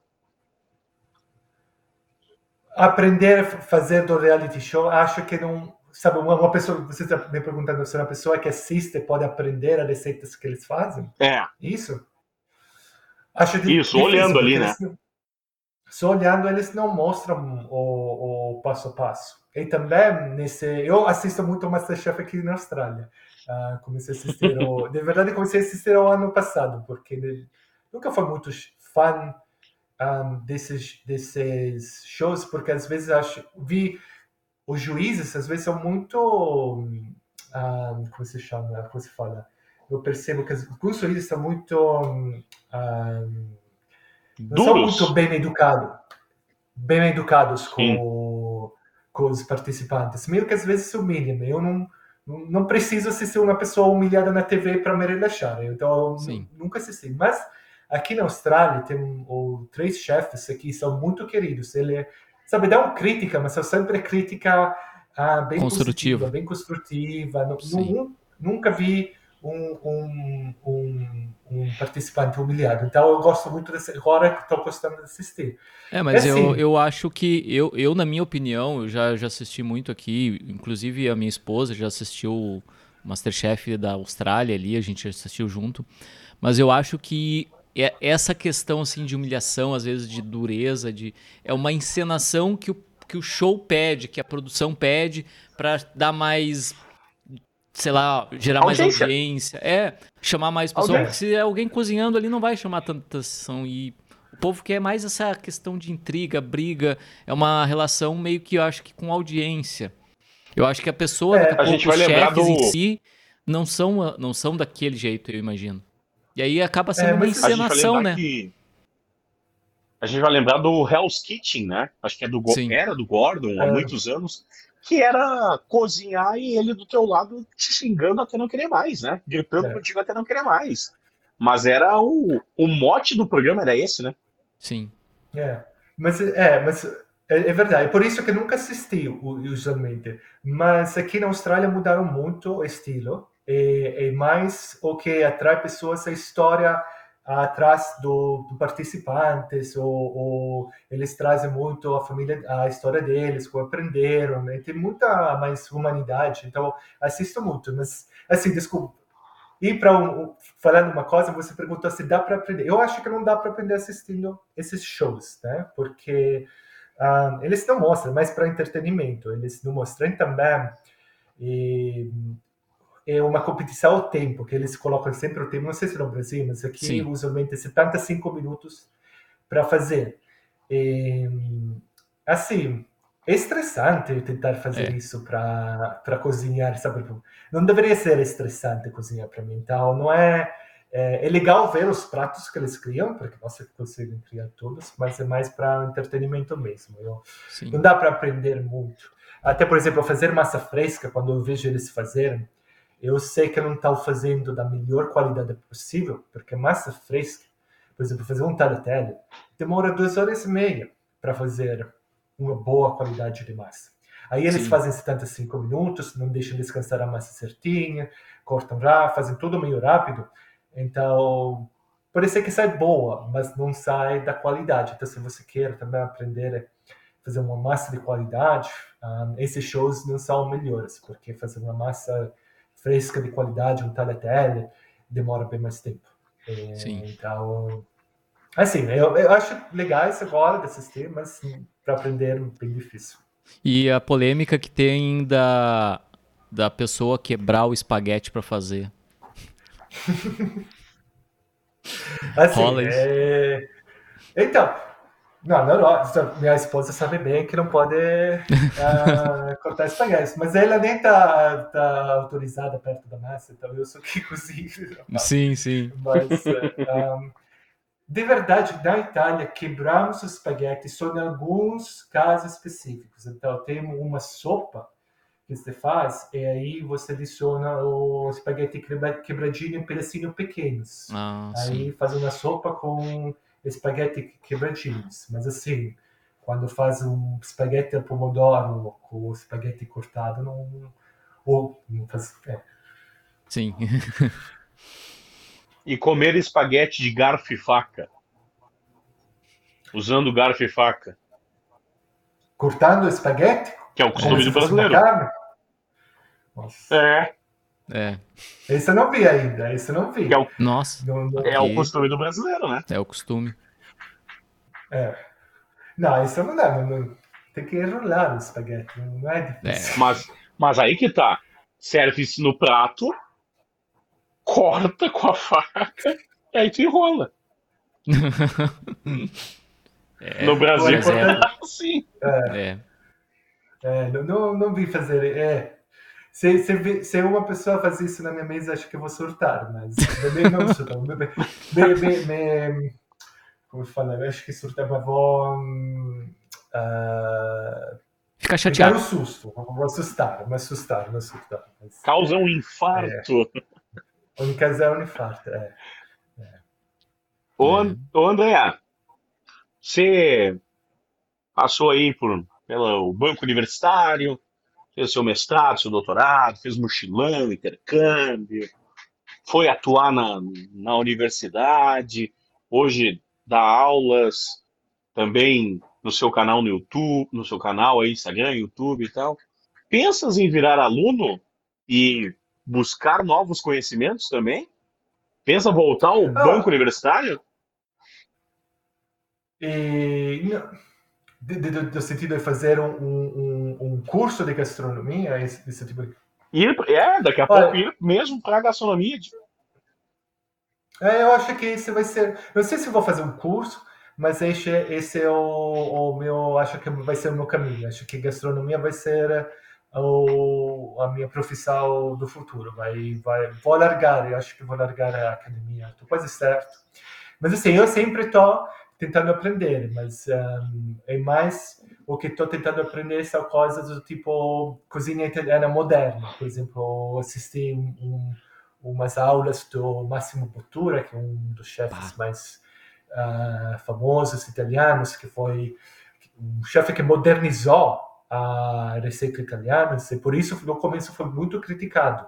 Uh, tem, um, tem um bom documentário sobre ele no Netflix, uh, mas aí ele tem um curso também que mostra, lá ele faz umas coisas incríveis, são receitas que demoram um dia para para fazer. E, assim, estou buscando aprender essas essas coisas de inovativa, né? De, de, que são diferentes, de mais criativas, uh, porque acho bom uh, saber a tradição, continuar a tradição, mas é também bom tentar ser inovador e trazer a tradição para a época moderna, né? Então claro. acho que isso se atualizar, coisas que estou se atualizar, e quebrar um pouco a tradição e experimentar coisas novas, criar novas tradições, porque tradições no começo era inovação, então aí depois virou uma tradição.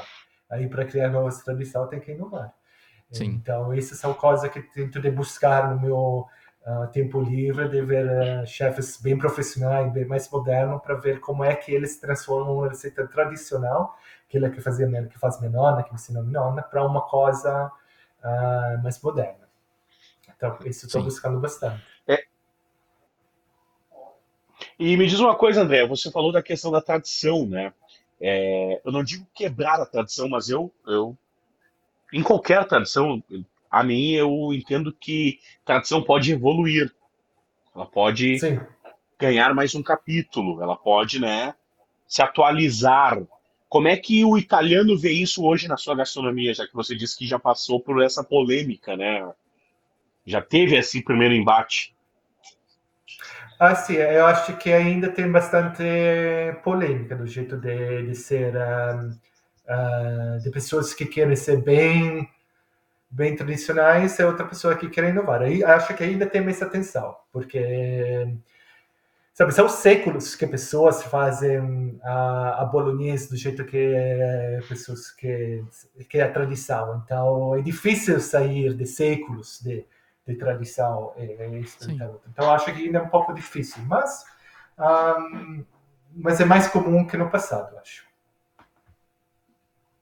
É, eu até pergunto pela questão assim, de novo, comparando Itália ao Brasil, como o Brasil não tem uma receita que seja cara do Brasil, a feijoada talvez seja a coisa mais próxima que a gente tem, mas ela já é uma variação, por exemplo, de um cassoulet francês e tal, uma adaptação brasileira Sim. e se criou. A gente não tem esse enfrentamento, né? A gente até, não sei se a Europa viveu isso, ou, ou aí na Oceania, na Austrália, a gente fala da tal gourmetização. A gente pegou um simples hot dog e enfiou 600 coisas, fez lá uma balaca no, na embalagem, né, na apresentação e gourmetizou. A gente chama assim aqui no Brasil. Mas a gente não enfrenta quebrar a tradição. Churrasco vai continuar sendo churrasco. Carne, fogo, né, o corte servido. Pode botar ali um vinagrete, pode botar uma salada de batatas, pode colocar um pão, né? Mas na Itália não, na Itália a gente sabe que tem a sua tradição, tem a sua identidade gastronômica. E mexer com ela certamente é uma briga, talvez como mexer com é, os pães franceses, ou mexer no petit gâteau, ou mexer no hambúrguer americano, mexer no sushi. Se o japonês tivesse conhecimento do que a gente faz com sushi no Brasil, teria uma guerra. Aqui tem sushi de morango. Eu não como nada que tenha peixe e tal, mas sushi de morango é um absurdo. Tem pizza de sushi aqui. É. Pizza de sushi. Já ouvi, falar, já ouvi falar pizza de coxinha, já, pizza com estrogonofe, e batata palha. É, pizza de estrogonofe é mais, é mais comum. Mas é, é. é uma nova ah, que eu que descobri há come... alguns tempo. A gente é. come, por exemplo, a tal pizza portuguesa que em Portugal não sabe que existe, né? é, é verdade. Claro, é, claro. A siciliana. Vamos lá, pizza siciliana. Não sei se tem um tipo de pizza siciliana, mas se chegar no Brasil alguém da Sicília e conhecer, vai ficar bravo com a gente. No Brasil até o, o Thiago vai poder me ajudar. Siciliana? Tomate, é pimentão, bacon, bacon. É, nada. Acho que presunto, queijo e um abraço, né? E um abraço do pizzaiolo pra ti. é, nada a ver com a, com a Sicília. Achei que você ia ter Sabe, colocado então tem... uma, uma sardinhas ou, ou até berinjela e podia recolher, podia ser, mas... A berinjela aparece aqui no Brasil na tal de mafiosa. Eu não sei qual é o sentido da berinjela numa pizza, mas tudo bem, vamos lá de novo. Coisas do brasileiro, tem pizza de hot dog, né? É. Eu. Uh, a minha namorada sabe muito bem, numa pizzaria que frequentamos, é, tem pizza com farofa. Tem farofa, Nossa. farofa de churrasco, farofa de. Passa ali, tá o moda da casa, passa farofa na pizza, tu olha assim, tchê. Tudo bem, né? É coisa que o Brasil tem. Aí Sim. a gente começa a deixar a tal liberdade criativa, a licença poética do brasileiro, né, que cria tudo na comida, na gastronomia e tal. Mas é, eu fico pensando assim, cara, se um italiano chega no Brasil e começa a conferir o que vende, até mesmo nas cantinas italianas, ele ficaria muito bravo, viu? Ele ficaria muito bravo. Eu já fiquei bravo vendo as coisas que, que vendem como italiano. já fiquei bastante bravo. Especialmente com, com a coisa de botar ketchup, ketchup na, na pizza Oh, esse, esse é, é difícil. É, esse é culturalmente é, é, tá enraizado no brasileiro, isso é meio que. É, é. Culturalmente. Mas em alguns estados, né? Sim, é. Isso é verdade. São Paulo não come, né? São Paulo dá uma guerra já, né? Rio Grande do Sul ah. Por exemplo, o André vai poder nos ajudar, meu caro Thiago, e você que está nos assistindo. O que, que o gaúcho faz quando tem um dinheiro guardado? vai à serra e diz o seguinte: vou comer comida italiana e vou comer um galeto ao primo canto. Cara, eu não sei se tem galeto ao primo canto na Itália também, tia, mas aqui vendem com a maior gastronomia italiana. Tem ou não tem, André? Galeto ao primo canto. Que nada mais é que um galeto assado, ponto. Nada mais do que isso. Que é frango assado. É, né? Galeto. É, frango assado. Assim, frango assado se come na Itália, é bem comum, mas Depende. Mas não é uma comida italiana, né? Acho que tem no mundo inteiro. Frango assado. É, frango assado, é. Não sei se é isso, não sei se, se, se é italiano, onde foi originário, mas na Itália, como encontrar ele? A gente come a frango assado, mas assim, esse nome Galeto del Canto não, não parece muito. É, na verdade, na verdade tem um, tem um detalhe, Clerto. Uh, Galeto Primo Canto. A é, salada? Não. É o, o frango uh, morto antes dele virar galo, assim, antes dele dar o primeiro canto. Então, por isso que ao primo canto é ele é morto antes de muito novo, antes de dar o primeiro canto. Então, ele é um E uma, uma ave salada muito de radite junto, né? é, uma salada de radite. Mas é um, é um frango muito novo que é abatido e a carne fica mais macia. Teria que ser assim. Essa é a Seria a explicação. vitela do frango. É. Pode ser que em alguma região da Itália, porque assim, na Itália tem tão muita diferença em cada região, que assim, pode ser que numa região, num país pequeno, num lugar da Itália, e fazer essa co- e matar o, o, o galo antes do primeiro canto, pode ser que é comum, né? Sim. É, mas assim, nunca ouvi, mas assim, tem tão muita variedade. Às vezes me surpreendo que chega uma pessoa de outra região, fala com uma pessoa de outra região da Itália, me fala um prato que eu nunca ouvi, e eles comem. Fala, come. A gente come toda semana isso. Não sei. É que tem tão muitas variedades da Itália que até nós italianos às vezes É, mas não- aqui no Brasil também, é, com- aqui o Brasil, É. por ser muito grande, né? Tipo, eu fui comer muqueca a primeira vez ano passado. É. Tenho 38 anos. Tipo, É. baiano que E deve comer muqueca? isso de. A baiana. Porque tem a capixaba. É, É, porque tem a também. capixaba, né? Sim. Já muda aí, ó. Já começa o Brasil É. ser muito grande. Sim, exatamente. É. Tem variações. Gente, não, vamos, vamos lá. Tem um. O, o André talvez tenha consumido. É, é tucupi? Seria aquela, aquele caldo com folhas que acaba amortecendo a tua boca, se não me engano. É, tucupi, acho né? que é. Acho que é. E aí tem uma goma. Cara, é um- água quente, uma folha, uma infusão daquelas folhas com uma goma. E tu come. E é tipo um prato super típico da Amazônia. né? Como tu vai aí ao Nordeste e tu vai comer o. Um, acho que é o estômago de um bode recheado com outros órgãos, sangue, Sim. temperos. Buchada.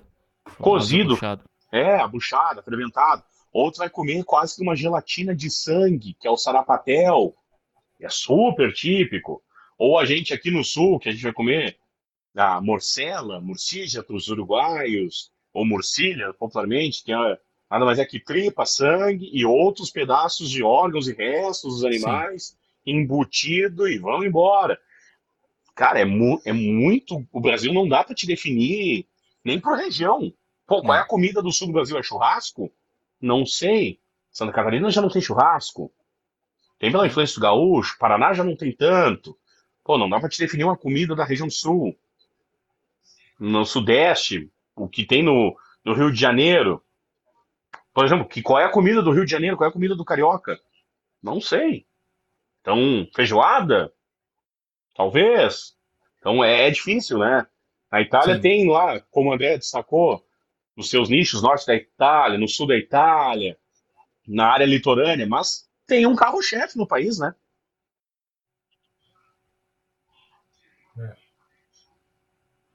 Agora, André, te pergunto sobre a relação Austrália e comida italiana. Essa realidade que tu vive aí. O australiano gosta, tem muitas cantinas, tem muitos locais. Como é que é essa ligação? O australiano gosta, sim, é bem comum. Aqui acho que até ah, por, ter, por sendo mais perto da, da Ásia, comida asiática é ainda mais comum que a italiana, Ah, porque tem uma forte conexão com, com a Ásia. Mas ah, sim, o australiano gosta muito, espe- especialmente em Melbourne. E tem alguns restaurantes bons. ah, consegui encontrar, como eu falei, pizza boas se encontra bem bem feita, feita napolitana, são pizzas feitas muito bem, que eu penso, nossa, é até difícil encontrar pizzas tão boas na Itália, são bem competitivas. Sim.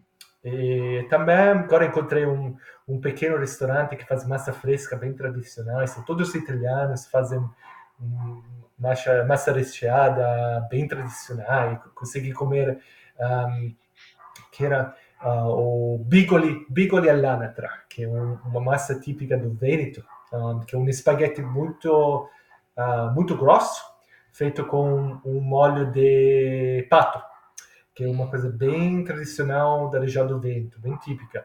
Aí você encontra esse prato assim e pensa, nossa, esse é... Acho que nunca fora do, da Itália consegui encontrar um prato assim, que é bem regional, bem específico, que usualmente não encontra.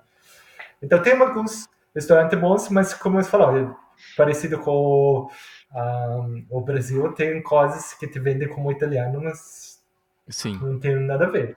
Não tem nada a ver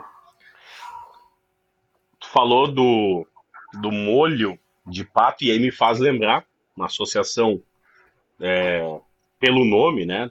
Nós temos um colega, já participou do nosso podcast, o Roberto Pato Mouri, que é brasileiro e morou quatro décadas em Roma, né? Foi com o Falcão e depois se tornou uma celebridade na imprensa italiana e tudo mais. E ele nos conta no dia a dia, né? Na convivência diária de algumas coisas, costumes que na Itália ele viu e vivenciou que no Brasil chega a ser assustador, assim, com o italiano. Por exemplo, não sei se você também teve essa impressão, por exemplo, café. Primeiro, a qualidade do café. O café brasileiro vai para a Itália é muito melhor na Itália do que no Brasil.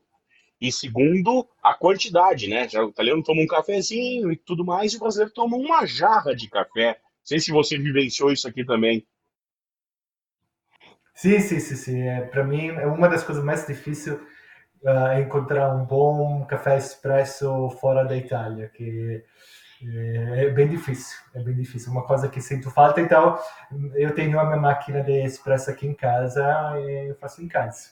Mas isso no sentido, nesse sentido uh, parecido com os Estados Unidos, os Estados Unidos também bebem esses cafés gigantes, um, que parece mais água que café, mas assim, no, no Brasil você encontra um café grande, que de qualidade ainda bom, ainda eu curti. Então, tenho bastante o café Brasil também, mas é, a cultura do café é bem especial na Itália. A diferença do café, tem, tem uma vez de fazer um post colocando um, um, uns nove tipos de cafés diferentes, mostrei para meu pai e me falou: Ah, mas você esqueceu todos os outros, todos os outros que temos, também esse aqui, tem esse aqui, tem esse aqui, tem. Eu ia falar um 10 posts sobre tipos de café diferentes. Sim.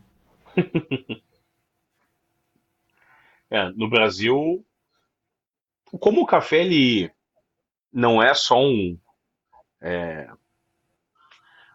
um pós-refeição ou um encontro, o café praticamente faz parte do dia do trabalhador, ele acorda, toma café, durante seu sua jornada de trabalho ele fica tomando café, volta para casa, toma café às vezes lugar de uma refeição, o, o, brasileiro ele meio que não tem um, um, paladar tão aguçado, talvez, ao café, né?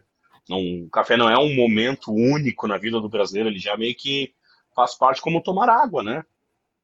Hum. Toma mais hum. café, daqui a pouco eu sou um, por exemplo, tomo mais café do que água na minha vida, então tu meio que perde um pouco do critério do café, né? E não toma pouco, toma muito café também, né? que é um Sim. dos povos, talvez, que mais beba café no mundo é o brasileiro, né? É, é, é certeza, é, é uma cultura diferente atrás do café. O, é, mas assim, é, no Brasil, no, na Austrália é diferente também, no, nos Estados Unidos percebi bem diferente também. Sim. É legal. Tem uma, tem uma, tem uma, uma oh. pessoa aqui no chat que eu acho que é a sua aluna, ela disse assim: fala aí que música você ouve para te inspirar enquanto cozinha. Que música eu ouvo para me inspirar? Eu, eu pedi para minha esposa para colocar a música. Eu deixo a minha esposa escolher a música quando eu cozinho. Ah, é? A playlist ela, fica ela, parte, a parte é, dela. A playlist é a parte dela, eu cuido da comida. Ah. E ela também falou que é o italiano mais querido da Austrália. Ah, obrigado. Obrigado. Agora, eu, eu, ele, o André não respondeu, Thiago, qual é a hum. música, né? Deixa, colocou na esposa. Mas nós vamos lembrar que no início do bate-papo a esposa tentou ensinar para ele sertanejo, né? Eu já tô imaginando que pinta aí, né? Tudo mais. É Os Michel Teló da vida, né? Assim, eu, eu, eu acho que mais. agora vai ser difícil porque eu não, não entendo muito de música brasileira, mas acho que ela escuta mais sertanejo de raiz. Acho. Mas Hum, aí é melhor. Se, se minha esposa está escutando, é melhor ela falar que tipo de música fala, eh, de música ela toca. Ou B, BMP, música popular brasileira. MPB. M- MPB, MPB. acho que ela escuta Isso. escuta Ah, legal. isso, coloca. ahm, é, mas você está aí no, escutando, amor, por favor, fala aí, porque senão eu vou falar coisa. Que Mas se fosse pelo André, tocava o quê? Rita Pavone, Pepino. Não, eu acho que vou mais para o rock clássico. O rock Ah, dos anos muito bem. 80, 70, a CDC, o o Guns N' Roses, o Pink Floyd, esse tipo de música. Bom, as redes sociais, agora, né, com essas redes sociais de vídeos curtos, né? Olha aqui, ela respondeu. Ela respondeu aqui. Estão trazendo muito Ah, rock italiano, né? Sim. Ela diz que escuta de tudo, mas amo Chitãozinho, Chororó e MPB. Olha aí. Olha Sertanejo aí. raiz, hein? Então toca evidências, né? É. Com O certeza. segundo hino brasileiro. Pois é. O Chamateus aqui, o nosso querido Matheus lá do churrasco, ele diz que quando ele vier aqui para Porto Alegre, ele faz o churrasco pro italiano e o italiano faz a massa para ele. Combinado. Fica- combinado. Olha Churrasco aí. gaúcho. Olha aí. E ali o Matheus sabe fazer um churrasco, hein? É, com certeza, tô, tô ansioso. Vamos já organizar a viagem. Olha aí. Ó! Ô, André, pra gente ir encaminhando o nosso bate-papo, é, tem aí, né, vários é, pratos já feitos para ti, para a esposa, para ensinar aí os seus alunos, para sobrevivência, né? O que é cozinhar para ti, cara? Quer cozinhar, o que é cozinhar para mim? É. Ah, é, é, cozinhar para mim é, é, é um prazer. É o que faço para me, me desestressar, para esquecer do mundo. É, para mim é o que eu faço para agradar a, a pessoas que amo, a pessoas que ah, quero perto de mim. É assim, é um, um, um- não é só o ato de saber comer para sobreviver, é, é aquela, aquele ato de é, ato de amor que faz para mim mesmo, que eu faço para mim também, porque amo comer, e amo comer uma coisa boa, e me ajuda muito relaxar, fazer uma massa fresca, ficar lá aquelas duas horas mexendo na massa. E também amo o sorriso que depois dá para as pessoas que comem, né? E o prazer que posso dar para outras pessoas. Então Sim. é, é isso para mim cozinhar. Agora, a pergunta é parecida, André, mas ela tem um outro significado, tá? O Tá. que que a cozinha te entrega? O que é que a cozinha me entrega? Ahn, não sei bem se entendeu no, no português o, o que como essa por- pergunta. Eu mas, te perguntei o ah, que que era cozinhar. Eu perguntei o que era cozinhar para você. Aí você disse do prazer e tudo mais, né? Não só a sobrevivência, né? Ver um sorriso, mas o que que a cozinha te devolve? A ti, pessoa, assim. O que que a cozinha já te devolveu? O que que ela te entrega? O que que ela vai te entregar? O que que a cozinha para ti? assim, Te entrega, na verdade. para mim, para mim entrega sempre um, um, um pouco também um, um Um, eu gosto muito de, de me aperfeiçoar nas coisas, então é aquele desafio de sempre estar me aperfeiçoando. Me, tra me traz um, um, me entrega meio um desafio para sempre tentar me melhorar nas no, no, nas receitas, no, sabe, fazer sempre uma massa fresca melhor, sempre pensar como é que posso ajeitar do do jeito certo. Então é também um desafio, mas é um desafio positivo, uma coisa que me ajuda a crescer um, também como pessoas. E também, por meio do, sabe, do, do Instagram, assim, me conectar, me traz muita conexão com pessoas que viraram quase amigos, né? Viraram amigos do Instagram que nunca conheci de pessoas, sabe? Que converso quase todos os dias. Então traz essa conexão, essa uh, esse desejo de me, de me melhorar, esse desafio para sempre estar uh, me melhorando. Sua esposa que falou no chat aqui sobre a banda Flint. Isso te Isso. remete a alguma coisa?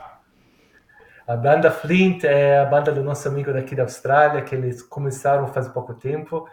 Uh, vou escutar que eles fazem um, um rock bem legalzinho. Uh, ah, uma banda de rock. É, isso, é o cantor deles. É, ele é australiano, morou metade da vida dele no Brasil. Então ele hum. é, é, é, tão brasileiro quanto é australiano.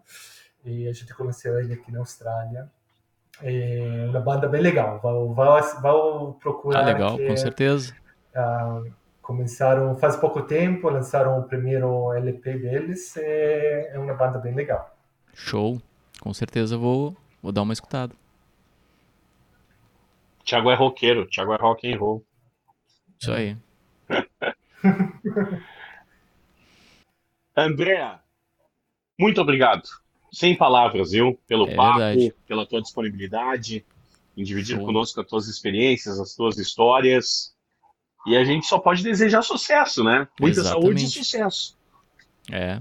Vou deixar aqui na descrição é. também o canal da, dele aqui do YouTube, os, o link aqui do, do Instagram tá aí embaixo do nome dele ali, Cozinhando com o Italiano. É só seguir lá e, e aprender. Tem muita coisa legal. E nos convidar depois, né? Você que viu, fez ali, nos convida, a gente aceita ser cobaia. Sim. Aceito. Me avise então quando está na Austrália. Me avise. Bom, com certeza. Muito obrigado, muito obrigado a vocês. Também um obrigado a todo mundo que participou, né? Ou pessoas que assistiram. Né? Muito obrigado para me ter. Desculpa, meu português está tá ficando difícil. Não, mas ah, tranquilo. Muito obrigado por ter dado essa oportunidade de contar um pouco a minha história e ter esse bom bate-papo sobre culinárias e muito mais. Parabéns para o agradece. que estão fazendo, para o trabalho que estão fazendo. Bem legal. Bah, a gente que agradece. E pessoal, quem ainda não é inscrito aqui no canal aí, se quiser dar uma, uma ajuda aqui, ó, clica no botãozinho aqui embaixo aqui de se inscrever aqui, dá um joinha. Se conhece alguém que precisa melhorar aí ó, a cozinha aí, a culinária aí, não tá sendo muito legal assim, aquela comidinha, manda esse vídeo lá, ou manda o canal do, do chefe aqui do, do André aqui pra pessoa dar, dar aquele toque assim mais, mais legal, né? Valeu, pessoal. André, Valeu, gente. muito obrigado. Um abraço. Falou. Tchau, tchau. Até. Tchau.